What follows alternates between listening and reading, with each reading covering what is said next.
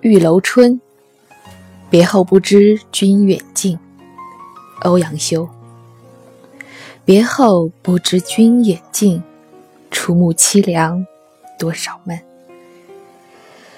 渐行渐远渐无书，水阔鱼沉何处问？夜深风竹敲秋韵，万叶千声皆是恨。故倾丹枕梦中寻，梦又不成，灯又尽。这是一首写别离的诗。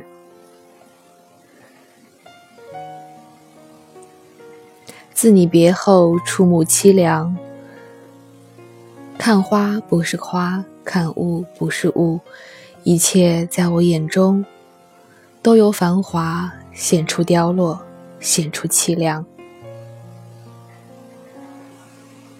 又甚至，你越走越远，我完全失去了你的音讯，不知你在何方，更不知你是否君心似我心。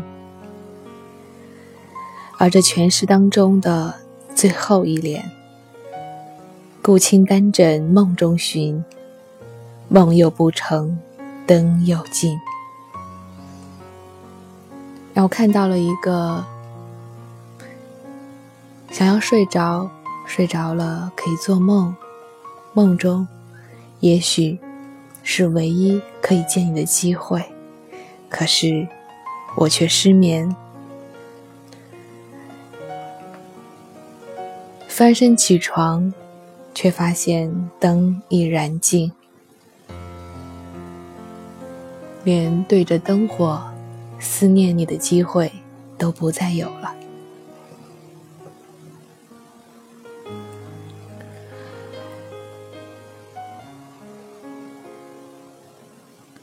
这失眠，没有经历过的人，怕是很难体会这当中的苦闷。我记得崔永元在接受采访的时候曾经说过一句话。他说：“每一个失眠的晚上，当我看着天一点一点亮起来的时候，真的连死的心都有了。对于失眠的人来说，最痛苦的事情其实来自于对抗。你越害怕失眠，越讨厌自己失眠。”越担心自己失眠，越不允许自己失眠，却又难过。我见过有那么一些人，他们偶尔失眠的时候，便翻身起床，披衣看书、看片儿、打游戏，随便做点啥，享受这难得的多出来的不用睡觉的时间。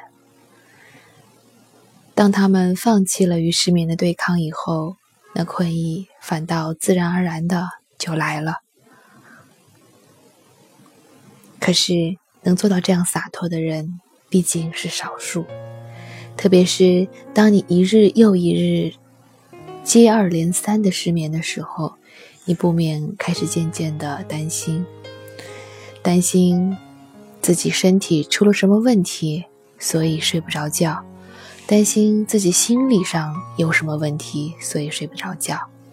更多的来自于担心这失眠对自己身体和生活的影响，担心第二天上班没有精神，上学会打瞌睡，担心长此以往身体会被拖垮。当这样的担心越来越多的时候，我们便会逼迫自己睡觉，与这个失眠做对抗。可是，事与愿违，你越对抗，失眠越严重。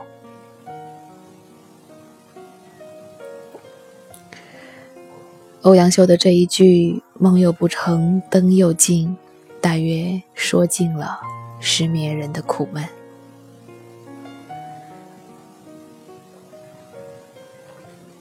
欧阳修的这一首别离诗。不知他说的是与谁的别离？其实别离可以是和一个人，可以是和一个物，也可以是和一个虚幻的对象，比如一档节目。今天是国庆长假前的最后一个工作日，明天开始，我和你们一样，都将进入长长的国庆假期了。这不长不短的八天的分离，你们会想我吗？我会想念你们。我们十月九日再见。欧阳修。